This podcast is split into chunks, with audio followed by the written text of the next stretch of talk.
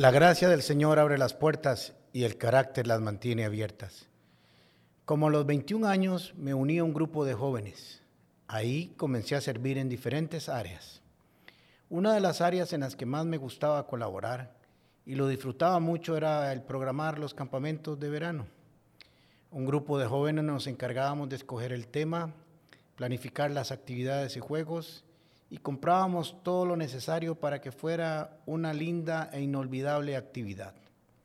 El campamento queda a unos 84 kilómetros de la capital. Ahora se puede llegar hasta el campamento en automóvil, pero en aquellos días no era así. El bus llegaba hasta la carretera principal y de ahí a las instalaciones de campamento había que bajar caminando por una pendiente de unos 6 kilómetros. El único vehículo que llegaba hasta ahí era un vehículo 4x4. Ese descenso era parte de la experiencia del campamento. Caminar por un bello lugar, ríos cristalinos, grandes árboles y cantidad de aves. Era un lugar muy hermoso. Todavía sigue siendo así. Ahí pasábamos una semana de actividades espirituales, juegos, fogatas, un frío terrible de hasta 5 o 4 grados en la noche, pero igual era parte de la experiencia y la actividad a la que íbamos. Esos campamentos marcaron mi vida para siempre, primero como participante y después como servidor. La parte triste del campamento era cuando había que regresar. Nadie quería irse, queríamos quedarnos a vivir ahí para siempre.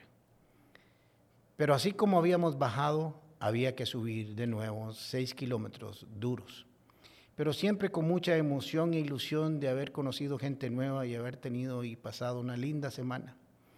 Yo la había subido varias veces esa cuesta, la conocía muy bien, pero una vez, no sé por qué, me lo he preguntado muchas veces y no encuentro la respuesta, se me ocurrió una gran, pero torpe, muy torpe idea Subiría los seis kilómetros con mi salveque al hombro y no la dejaría en el carro que llevaba los equipajes hasta la parte más alta. Ese equipaje era bien pesado y grande. Ropa, zapatos, botas, cobijas, sleeping bag y muchas otras cosas para pasar una semana en un lugar donde se mojaba uno cada rato. Pues bien, comencé a subir, subir con mucho ímpetu e impulso, pero a los dos o tres kilómetros cuando la cuesta se puso más fea, aquel salveque comenzó a pesar como el doble. Era yo el único, al menos en esa ocasión, que estaba haciendo semejante caballada y nadie más. Ya había empezado y no podía quedarme de camino. No le pediría ayuda a nadie porque, ya saben, macho que se respeta no lo hace. Todos me fueron pasando, uno a uno iban hablando, compartiendo, disfrutando yo no podía ni hablar. Por más que yo trataba de acelerar el paso, no podía. Estaba muy cansado y aquello pesaba mucho. Cuando llegué arriba, mis piernas temblaban, me dolía la espalda, estaba todo sudado, aún en medio del frío que hacía en aquella zona. No fue nada divertido. La gran semana que debía haber terminado muy bien había quedado sellada con un esfuerzo y dolor que nadie me pidió, nadie me exigió, la decisión la tomé yo solo y no tenía a quien culpar. Llegué a mi casa agotado, adolorido.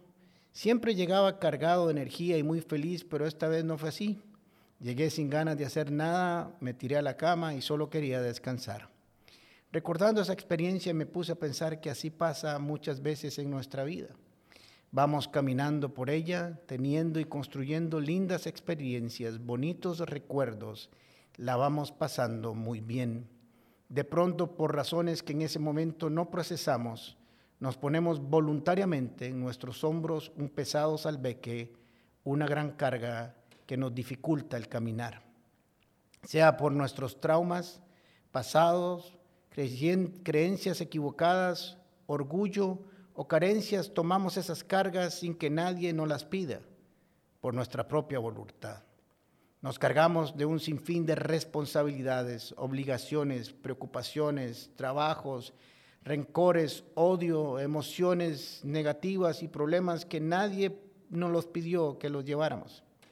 Pero no importa por qué llegamos hasta ahí, o por qué los llevamos nos cansan, nos agotan, nos roban energía, felicidad y nos impiden disfrutar de la vida. Mientras otros van disfrutando del viaje y compartiendo su felicidad, nosotros estamos concentrados en llevar nuestra carga.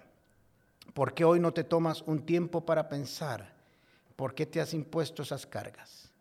¿Qué cargas llevas sobre tus hombros que no te permiten caminar con libertad, que no te permiten ver con felicidad el camino que tienes por delante? Estoy seguro que si tienes que hacer la tarea, encontrarás cada una de ellas y podrás deshacerte de esas cargas tan pronto como las identifiquen, cargas que te estorban y cansan, y así podrás correr sin preocupación la carrera que Dios te ha puesto por delante. Pero si por alguna razón, por más que identifiques tu salveque, y no te pudieras quitar esa carga por ser demasiado pesada y estar demasiado cansado, hoy te traigo una buena noticia una gran promesa y una maravillosa oferta. Jesús dijo, vengan a mí todos los que están cansados y llevan cargas pesadas, que yo les daré descanso. Mateo 11:28. Puertas. Con el pastor Alejandro Castro es otra producción de La Comu Podcast. Música por Chisco Chávez.